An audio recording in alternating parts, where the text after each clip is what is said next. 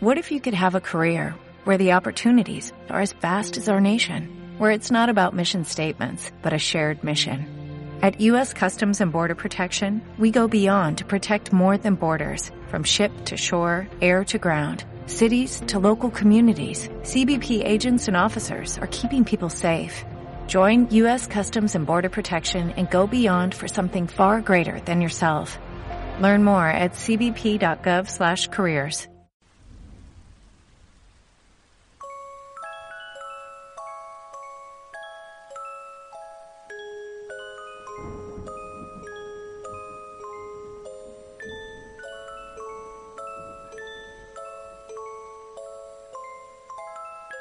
Los nervios me dominan, no me dejan en paz.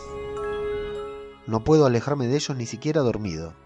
Doy vueltas en la cama, pataleo, me tapo y me destapo, y hasta he llegado a caerme de la cama de tanto moverme.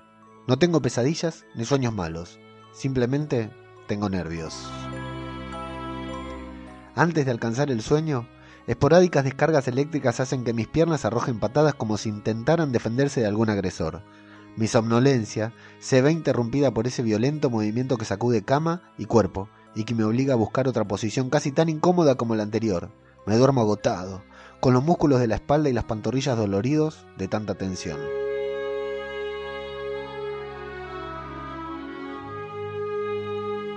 Con el llegar del sueño nada mejora.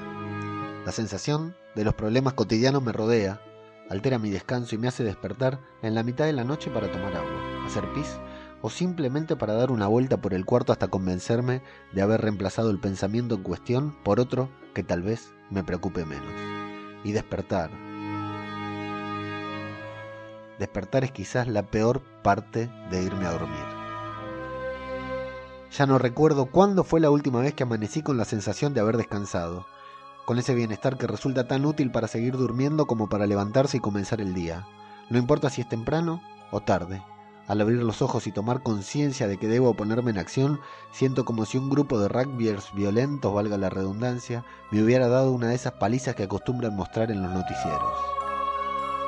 La nuca, las piernas, la cintura, cada articulación del cuerpo me pasa factura por la noche sufrida por la falta de sueño, por la intranquilidad habitual de un cerebro que no logra desconectarse ni siquiera un segundo de la espantosa realidad. La ducha, la paja matutina, el café que en ocasiones cambio por un té de tilo, nada consigue darme la sensación de estar realmente despierto. No dormir bien durante tantas noches seguidas me hace vivir en una especie de ensueño permanente en el que las situaciones de la realidad se mezclan con las de mis sueños y me impiden diferenciar las que realmente son ciertas de las que no. ¿Acaso fue real la rubia con la que cogía la salida del trabajo el último miércoles? ¿O lo que realmente hice aquella noche fue atravesar la ventana de la oficina en medio de la pelea con mi jefe? ¿Será que de una vez por todas me despidieron de mi trabajo? ¿O habré quedado en encontrarme nuevamente con la rubia para otra sesión de sexo, esta vez ya no tan casual? Las noches son largas y pesadas, pero los días lo son aún más intentando mantenerme despierto en pesadas reuniones y charlas con clientes, haciendo esfuerzos por no divagar en pensamientos fugaces y conservando la atención ante las intrascendentes conversaciones con mis jefes y supervisores, realizando un esfuerzo subhumano por mantenerme despierto durante los breves traslados que debo hacer de un lugar hacia otro. Si al menos tuviera que hacer algún viaje largo, tendría la posibilidad de saber si el andar del colectivo me facilitaría el sueño o no. Solo dos cosas logran calmarme y dejar mis nervios y preocupaciones de lado durante algunos minutos. Comerme las uñas y escribir. Escribir es fácil porque no escribo ficción, ni crónicas, ni ensayos. Simplemente escribo sobre mis nervios y cuánto me afectan, lo mal que me hacen. Intento retratarlos lo mejor que puedo y mientras me pierdo en adjetivos y descripciones, cuanto más adentro de ellos logro meterme, más de lado parecen quedar. Mi mente se despeja, se abre y se concentra en palabras, verbos y adverbios, puntos seguidos y aparte que se alternan para darle forma a un texto que nadie jamás leerá porque nunca publicaré ni siquiera en ese estúpido blog que abrí hace algunos años y que permanece vacío desde entonces. Leo y releo lo escrito mientras dejo enfriar un té que jamás tomaré. En lugar de hacerlo, comienzo a morderme las uñas de algún dedo, preferentemente de la mano izquierda para poder, con la otra, borrar y volver a teclear. Empiezo siempre con la del meñique porque es la que más cómoda me queda.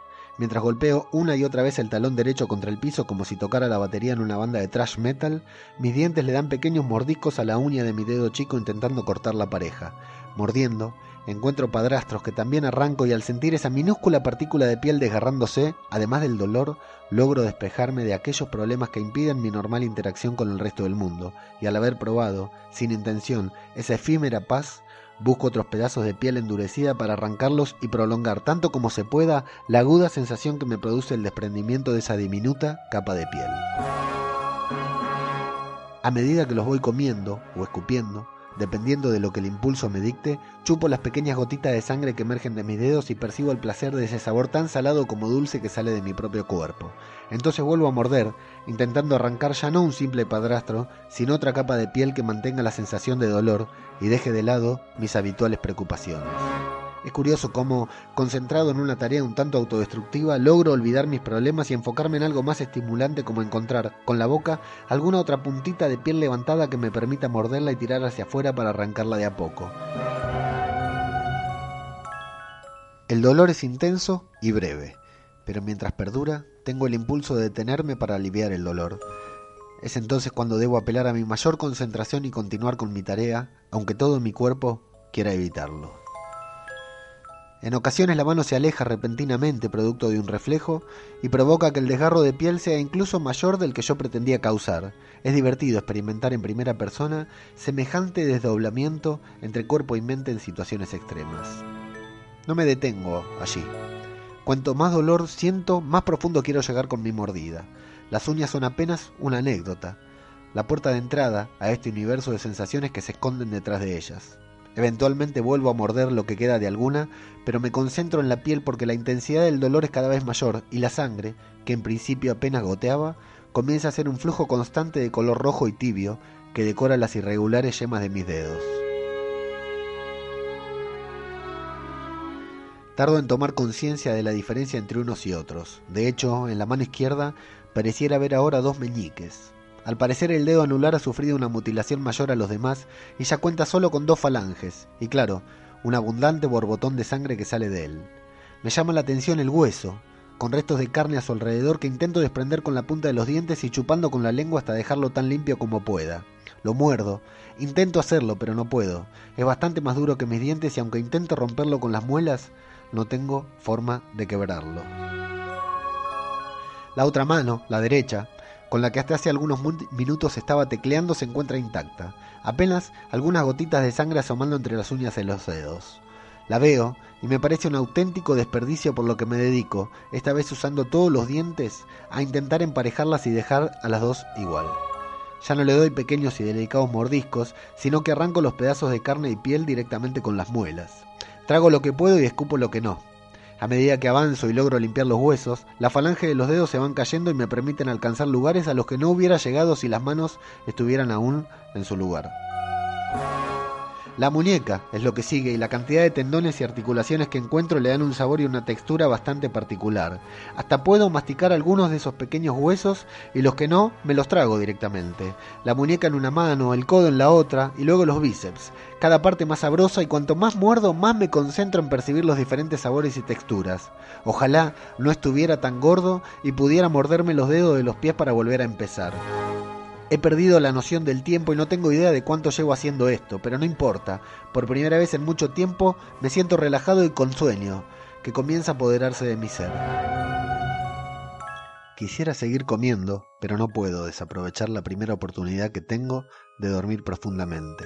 Así que me dejo caer mientras muerdo y chupo lo que queda de mi antebrazo izquierdo, y así me duermo, probando los restos de mi propio cuerpo, y de una vez por todas logro descansar en paz.